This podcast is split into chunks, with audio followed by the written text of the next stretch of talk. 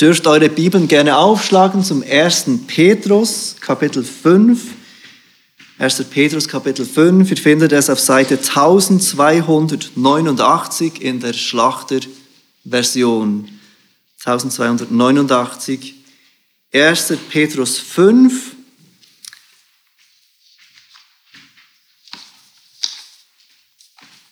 Und wir sind heute Morgen in den Versen 8 und 9. Und der Titel dieser Predigt ist, widersteht dem Teufel. Widersteht dem Teufel. Das ist die Ankündigung von dem Apostel Petrus, der Aufruf an uns heute Morgen. Und wir beginnen gleich mit dem Lesen von Gottes inspiriertem und unfehlbarem Wort. 1. Petrus 5, die Verse 8 und 9. Seid nüchtern und wacht, denn euer Widersacher, der Teufel, geht umher wie ein brüllender Löwe und sucht, wen er verschlingen kann. Dem widersteht fest im Glauben, in dem Wissen, dass sich die gleichen Leiden erfüllen an eurer Bruderschaft, die in der ganzen Welt sind. In seinem Buch Wirksame Maßnahmen gegen Satans Hinterlist schreibt der Puritaner Thomas Brooks folgendes. Christus, die Heilige Schrift, eure eigenen Herzen und die Machenschaften Satans sind die vier wichtigsten Dinge, die als erstes und am meisten untersucht und erforscht werden sollen. Thomas Brooks ganz am Anfang in diesem sehr hilfreichen Buch, das ich euch wärmstens empfehlen kann, wirksame Maßnahmen gegen Satans Hinterlist. Es ist auf Deutsch erschienen vom 3L Verlag in dieser Puritaner Reihe sagt ganz am Anfang, dass wir Christen uns mit Christus, der Heiligen Schrift, unseren eigenen Herzen und Satans Machenschaften beschäftigen sollen, am ersten und am allermeisten. Heute Morgen wollen wir uns besonders mit diesem vierten Punkt beschäftigen den Machenschaften Satans. Der Apostel Petrus ruft uns heute Morgen auf, fest in unserem Glauben zu sein und so dem Teufel zu widerstehen. Lasst euch nicht verwirren, wenn ich Teufel und Satan abwechselnd brauche. Wenn ich manchmal von Satan, manchmal vom Teufel rede, beides ist die gleiche Person und manchmal nennt die Schrift ihn Satan, manchmal nennt die Schrift ihn Teufel. Und wir wollen uns heute Morgen drei Dinge zu diesem Thema anschauen. Erstens die Identität des Teufels. Die Identität des Teufels. Zweitens das Wirken des Teufels. Das Wirken des Teufels. Und drittens unsere Reaktion darauf. Wie reagieren wir in Anbetracht dieser Person und seinem Wirken? Also die Identität des Teufels, das Wirken des Teufels und unsere Reaktion darauf. Der erste Punkt, die Identität des Teufels, bringt uns zu der Frage, wer ist überhaupt der Teufel? Wer ist Satan? Und seht, wie Petrus ihn nennt in Vers 8, seid nüchtern und wacht, denn euer Widersacher, der Teufel, er nennt ihn als erstens Widersacher. Und das Wort, das, das Petrus hier braucht, beschreibt jemanden, der jemand anderes angreift. Zum Beispiel vor Gericht, jemand zieht jemand anderes vor Gericht und klagt ihn an. Es beschreibt jemand, der jemand jemandem ständig entgegengesetzt ist, jemand, der jemandem feindlich gesinnt ist. Genau das ist das Bild, das wir erhalten, wenn wir die Bibel lesen über Satan, über den Teufel. Er ist der Feind Gottes. Er ist Gott entgegengesetzt und so auch Gottes Volk. Er ist der Feind von Gottes Volk. Als zweitens nennt Petrus ihn Teufel. Diabolos ist das griechische Wort und es beschreibt jemanden, der verleumdet. Jemanden, der andere in den Schmutz zieht. Jemanden, der schlechte Dinge über jemanden ganz bewusst, aber unberechtigt sagt. Und auch diese Bezeichnung ist treffend, wenn wir die Bibel betrachten, dann ist es genau das, was Satan immer wieder tut. Er zieht Gott und Gottes Volk in den Schmutz. Ich möchte euch bitten, kurz zum ersten Mose 3 zu gehen. Dort sehen wir, wie dieser Satan, der Teufel, das erste Mal auftaucht und genau das tut. 1. Mose, ganz am Anfang der Bibel. Wir haben hier die Geschichte des Sündenfalls wie Adam und Eva die erste Sünde begehen. Und wir lesen im Vers 1 vom 1. Mose 3, wie diese Schlange zu Adam und Eva kommt. Aber die Schlange war listiger als alle Tiere des Feldes, die Gott, der Herr, gemacht hatte. Und sie sprach zu der Frau, sollte Gott wirklich gesagt haben, dass ihr von keinem Baum im Garten essen dürft. Da sprach die Frau zur Schlange, von der Frucht der Bäume im Garten dürfen wir essen. Aber von der Frucht des Baumes, der in der Mitte des Gartens ist, hat Gott gesagt, esst nicht davon und rührt sie auch nicht an, damit ihr nicht sterbt.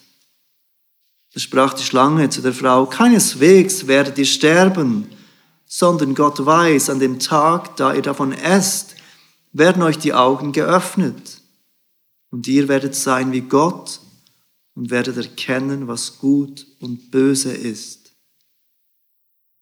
Seht ihr, wie Satan hier Gottes Namen in den Schmutz zieht, wie er Gott anklagt, nicht gut und nicht vertrauenswürdig zu sein.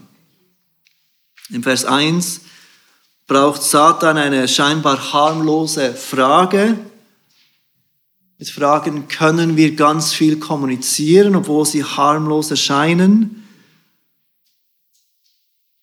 Und er stellt diese Frage nicht, weil er etwas wissen möchte, sondern er kommuniziert mit dieser Frage und zieht Gottes Güte in Zweifel.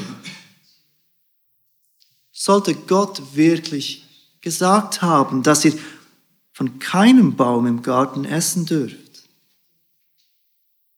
Wenn ihr die Geschichte kennt in 1. Mose 1 und 2, dann seht ihr, wie Gott Adam und Eva in diesen wunderschönen, vollkommenen Garten mit diesen fruchtbaren Bäumen gestellt hat. Und tatsächlich wäre es von Gott etwas knausrig oder wenn er diese Menschen in diesen wunderschönen Garten stellt mit all diesen gut aussehenden Früchten und sagen würden, Adam und Eva, ihr dürft von keiner dieser Frucht essen. Aber das ist nicht das, was Gott ihnen sagte. Gott sagte ziemlich genau das Gegenteil. Ihr dürft von allen Früchten essen. Nur von einem nicht. Sie könnten täglich sich an Gottes Güte und seiner Versorgung erfreuen, täglich dankbar sein und Lob für ihren Schöpfer haben, indem sie all diese wunderbaren Früchten essen und genießen. Doch die Schlange zieht mit dieser scheinbar harmlosen Frage Gottes Güte in Zweifel. Hat Gott wirklich gesagt, dass ihr von keinem Baum essen dürft? Dann in Vers 4 sehen wir, wie die Schlange Gottes Vertrauenswürdigkeit in Frage stellt. Da sprach die Schlange zu der Frau, keineswegs werdet ihr sterben. Wenn ihr kurz zurückschaut im Kapitel 2 vom ersten Mose, die Verse 16 und 17, sehen wir, wie Gott ihnen sein Gesetz gibt. Von jedem Baum des Gartens darfst du nach Belieben essen. Nach Belieben, so wie du möchtest, so wie du gerade Lust hast. Nimm dir, was du möchtest von diesen wunderbaren Früchten. Aber von dem Baum der Erkenntnis des Guten und des Bösen sollst du nicht essen. Denn an dem Tag, da du davon isst, musst du gewisslich sterben. Jetzt kommt wieder diese Schlange, der Teufel, Satan und sagt Gott, sagt Adam und Eva genau das Gegenteil von dem, was Gott gesagt hat.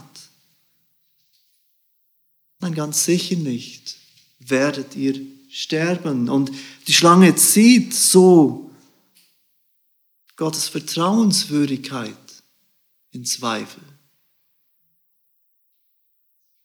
Du kannst diesem Gott nicht vertrauen, weil er ist nicht gut.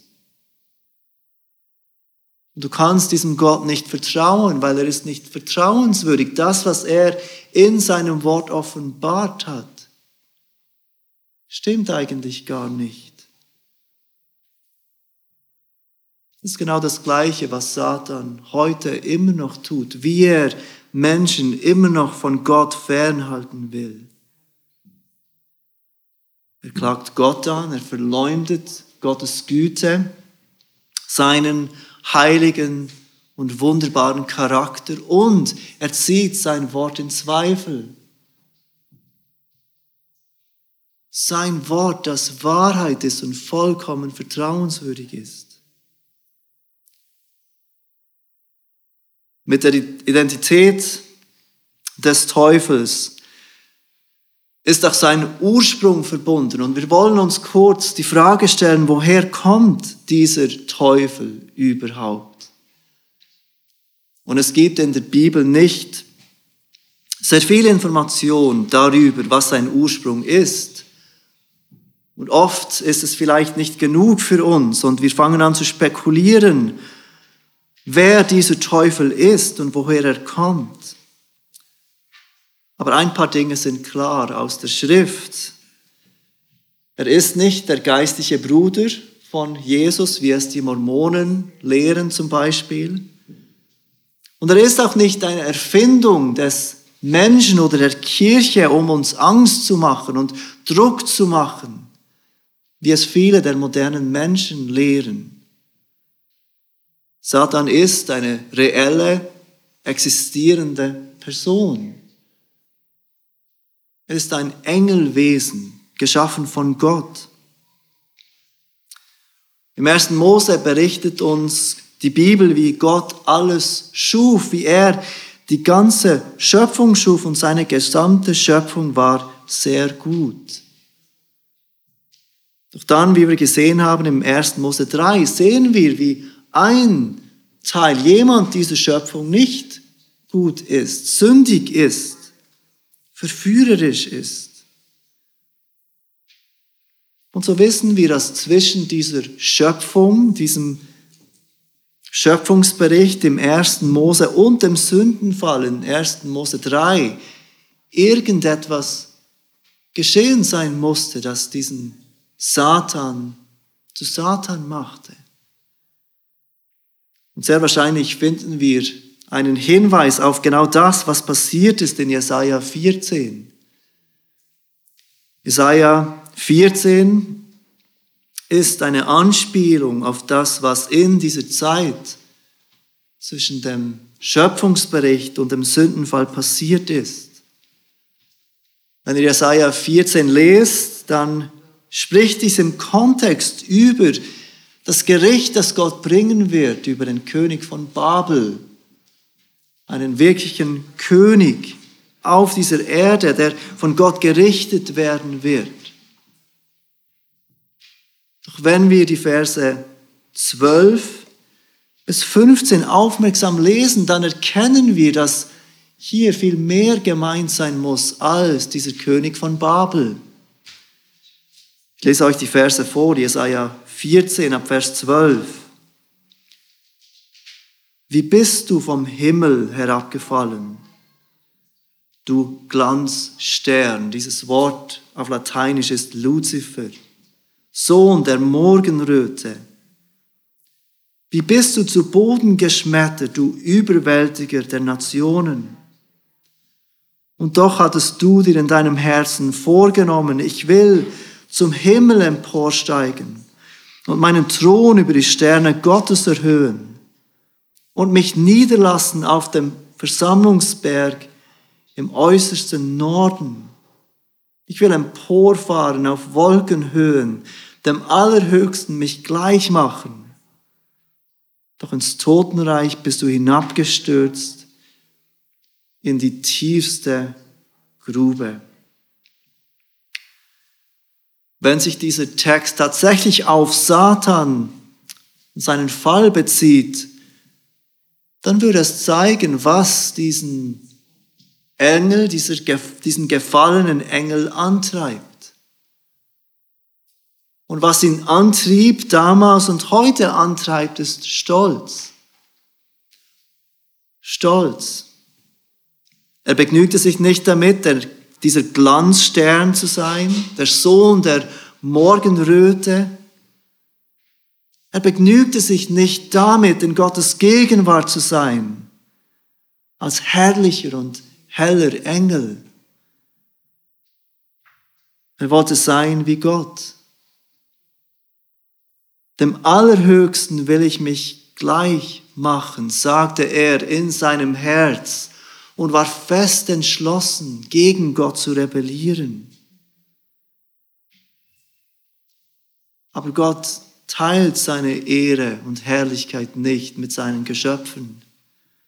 Und so wurde er in diese tiefste aller Gruben geworfen, zusammen mit einer Schar von Engeln, die mit ihm rebellierten. Satan, der Teufel, war angetrieben von Stolz, Überheblichkeit. Er wollte höher sein als Gott.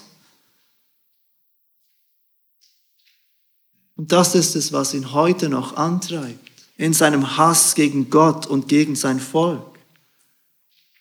Und deshalb zieht er Gottes Charakter in Zweifel und er zieht Gottes Wort in Zweifel.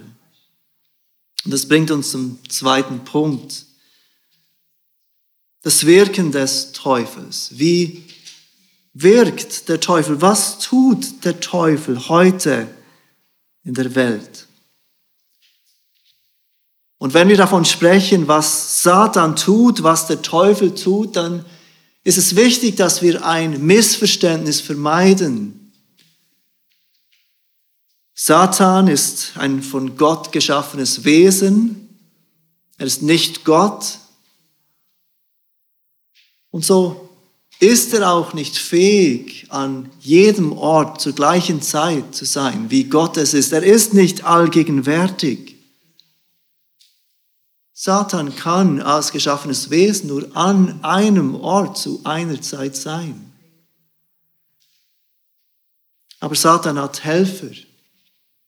Die Dämonen, die gefallenen Engel, die mit ihm rebellierten, sind seine Helfer und sie wirken mit ihm auf dieser Erde. Und wenn wir sagen, Satan tut, Satan macht, dann heißt das nicht immer, dass es Satan persönlich ist, sondern dass er durchaus auch seine Dämonen für seine Machenschaften braucht, aber er dahinter steckt. Es ist auch wichtig zu verstehen, dass wenn wir über die Machenschaften von Satan sprechen, dass uns die Bibel davor warnt, dass wir oft nicht sehen, dass Satan am Werk ist. Dass wir seine Machenschaften nicht einfach so erkennen als Satans Machenschaften. Im 2. Korinther 11, Vers 14 zum Beispiel, sagt der Apostel Paulus, und das ist nicht verwunderlich, sondern der Satan selbst verkleidet sich als ein Engel des Lichts. Und Paulus drückt damit aus, er spricht dort von diesen falschen Aposteln, diesen Menschen, die sagen, sie sind von Jesus gesandt, die Zeichen und Wunder tun in seinem Namen, aber einen anderen Jesus predigen, einen anderen Gott predigen ein anderes Evangelium predigen. Aber Menschen erkennen es nicht als nicht von Gott. Und sie folgen diesen falschen Aposteln nach, als würden sie Jesus selbst nachfolgen. Und Paulus sagt, das ist nicht verwunderlich, denn dieser Satan kündigt sich nicht an, hier bin ich und meine Lehren sind falsch und ich ziehe Gottes Wort in Verruf. Nein, er verkleidet sich als ein Engel des Lichts. Er macht den Anschein, als sei er legitim, ein heiliger Engel. Es sei das, was er sagt und das, was seine Nachfolger verkünden von Gott. Deshalb warnt Paulus im Epheserbrief, zieht die ganze Waffenrüstung Gottes an, damit ihr standhalten könnt gegenüber den listigen Kunstgriffen des Teufels. Paulus nennt die Machenschaften von Satan listig. Kunstgriffe. Wir sehen nicht gleich, dass es von Satan ist. Wir müssen auf der Hut sein. In Johannes 8, Vers 44 nennt Jesus Satan ein Menschenmörder von Anfang an. Und er nennt ihn dort auch Lügner. Vater der Lügen. Jesus sagt, wenn er die Lüge redet, so redet er aus seinem eigenen, denn er ist ein Lügner und der Vater derselben. Und noch ein Vers in Offenbarung 12, Vers 9 wird er der große Drache genannt. Und was tut dieser große Drache auf der Erde? Er verführt den ganzen Erdkreis. All dies deutet darauf hin, dass Satan genau das tut, was er im Garten Eden getan hat. Spricht uns Menschen und auch uns Christen Zweifel zu. Zweifel über Gottes Charakter, Zweifel über Gottes Wort. Können wir diesem Gott wirklich vertrauen, wenn wir durch Leiden gehen? Und Petrus schreibt ja diesen Brief an diese leidenden Christen. Meint es dieser Gott wirklich gut mit uns? Ist dieser Gott wirklich ein Gott voller Güte? Oder wäre es nicht doch besser für uns, in die Welt hinauszugehen, wo wir haben und nehmen können, was wir wollen? Und können wir seinem Wort wirklich trauen? Ist sein Wort wirklich verlässlich oder ist es nicht die Menschheit der Menschen, die viel wichtiger ist und besser ist für uns. Satan ist immer noch dabei, Gottes Charakter und Gottes Wort in Verruf zu bringen. Er lügt, er verführt, er verfälscht Gottes Wort, so dass wir es nicht merken, wenn wir nicht auf der Hut sind. Und das Einzige, was dagegen hilft, ist Gott und das Wort seiner Wahrheit wirklich zu kennen, gefüllt zu sein von dem, was Gott wirklich sagt und wer er ist. Damit, wenn Satan kommt, wenn diese Lügen kommen, wir wissen, nein, das ist nicht der Gott, den ich in der Bibel sehe. Das entspricht nicht seinem Wort, wie er es offenbart hat. Doch auch hier wirkt Satan. Er will nicht, dass Menschen Gottes Wort hören und er will nicht, dass Menschen Gottes Wort verstehen. Viele von euch kennen dieses Gleichnis im Lukas Kapitel 8, dieses Gleichnis von diesem Seemann. Dieser Seemann streut Gottes Wort, er streut die Samen, die Gottes Wort darstellen. Und diese Samen treffen auf verschiedenen Boden. Und Satan wird in diesem Gleichnis identifiziert als der, der kommt und diese Samen von Gottes Wort wegnimmt, bevor es in den Herzen der Menschen mit Glauben verbunden wird, bevor es Frucht bringen darf. Satan weiß, dass Gottes Wort kraftvoll ist, dass Gottes Wort wahr ist. Er weiß, dass wenn Menschen Gottes Wort hören, das Leben entsteht, geistliches Leben. Und so tut er alles, damit Menschen Gottes Wort nicht hören und nicht darüber nachdenken, was Gottes Wort sagt. Und wenn sie es hören, dann soll es mit so viel Ablenkung geschehen, dass Menschen keine Zeit haben, sich darüber Gedanken zu machen, was Gottes Wort bedeutet. Satan hasst Gemeinden, wo Gottes Wort im Zentrum steht. Satan hasst Familien, wo Gottes Wort im Zentrum steht. Er will nicht, dass Gottes Wort täglich gestreut wird, damit geistliches Leben entstehen kann, damit unser Handeln von Gottes Wort bestimmt wird. Wir kennen auch etwas, wenn wir im Neuen Testament lesen, wie Satan ganz spezifisch unter Nichtgläubigen wirkt. Und wir lesen das beispielsweise im 2. Korinther 4, 3 bis 4.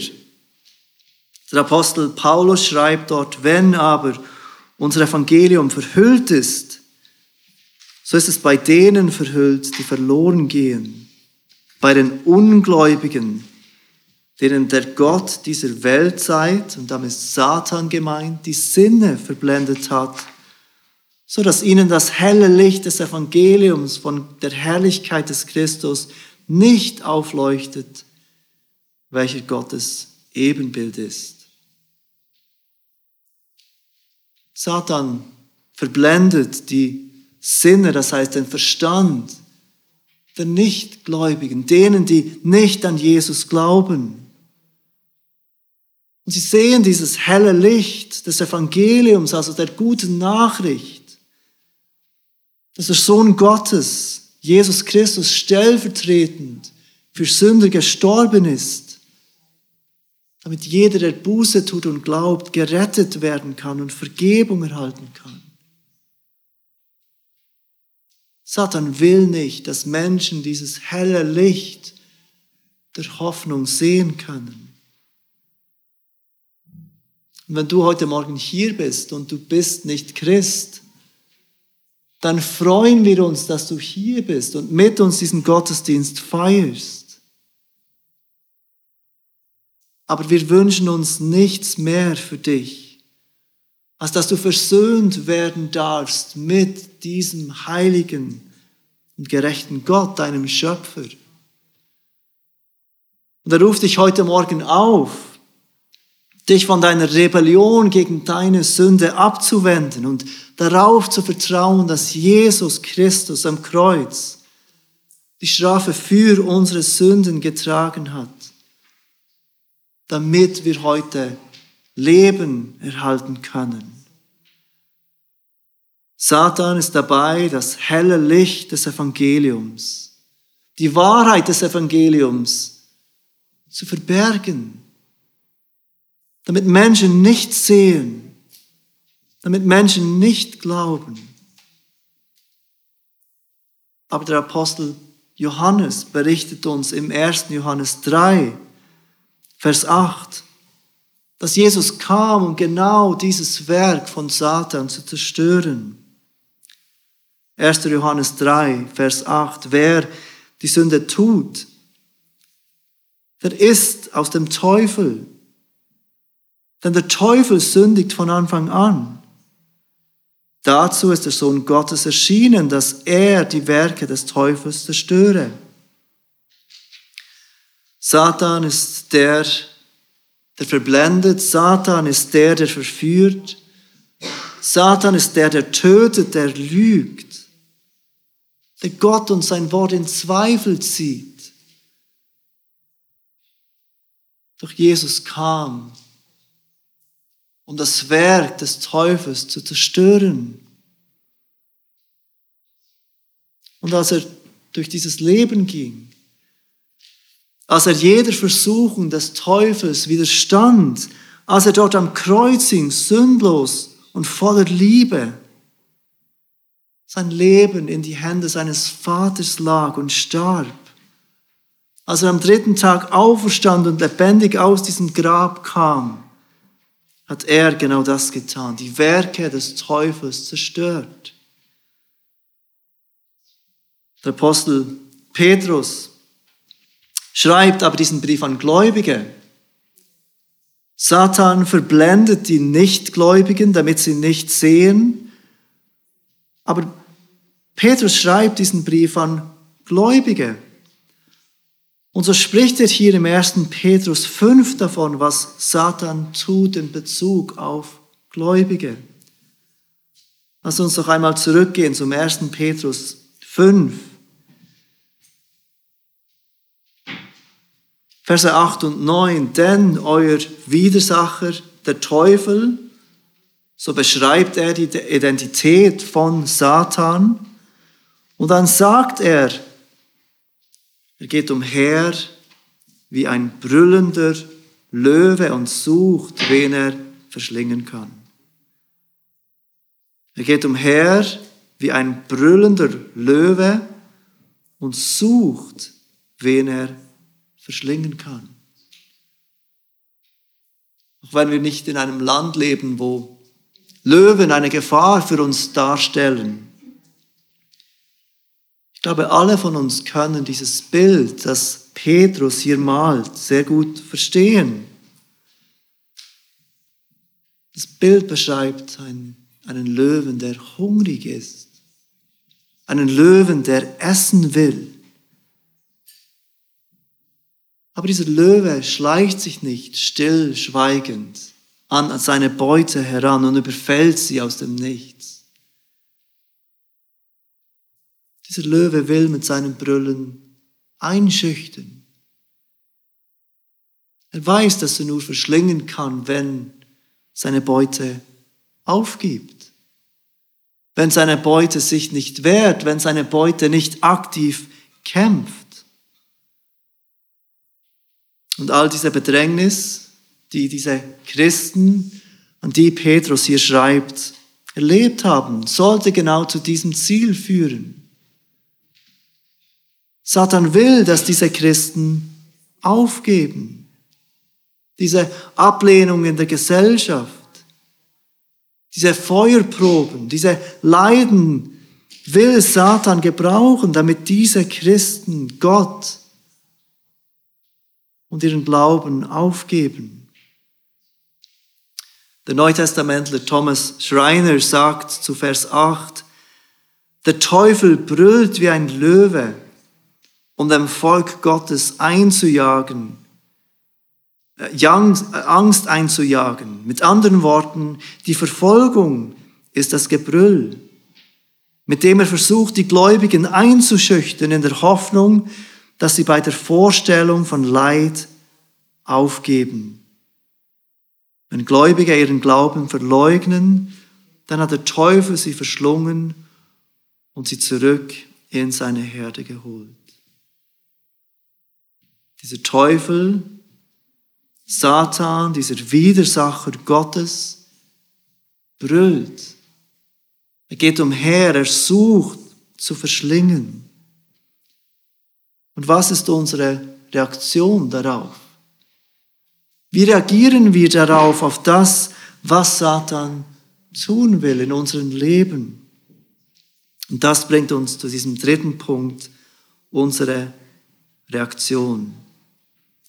Wenn wir uns bewusst sind, wer der Teufel ist, wenn wir uns bewusst sind, wie wir darauf reagieren, äh, was er tut, dann sollen wir uns überlegen, wie reagieren wir darauf? Was sollen wir tun in Angesicht dieser Gefahr, die durch Satan kommt? Petrus erwähnt in seinen zwei Versen 8 und 9 drei Dinge. Zwei Dinge sehen wir im Vers 8, das dritte im Vers 9. Und er sagt als erstes, seid nüchtern. Seid nüchtern. Er hat dieses seid nüchtern bereits zweimal gebraucht in diesem Brief. Er hat diese Christen bereits zweimal aufgefordert, nüchtern zu sein.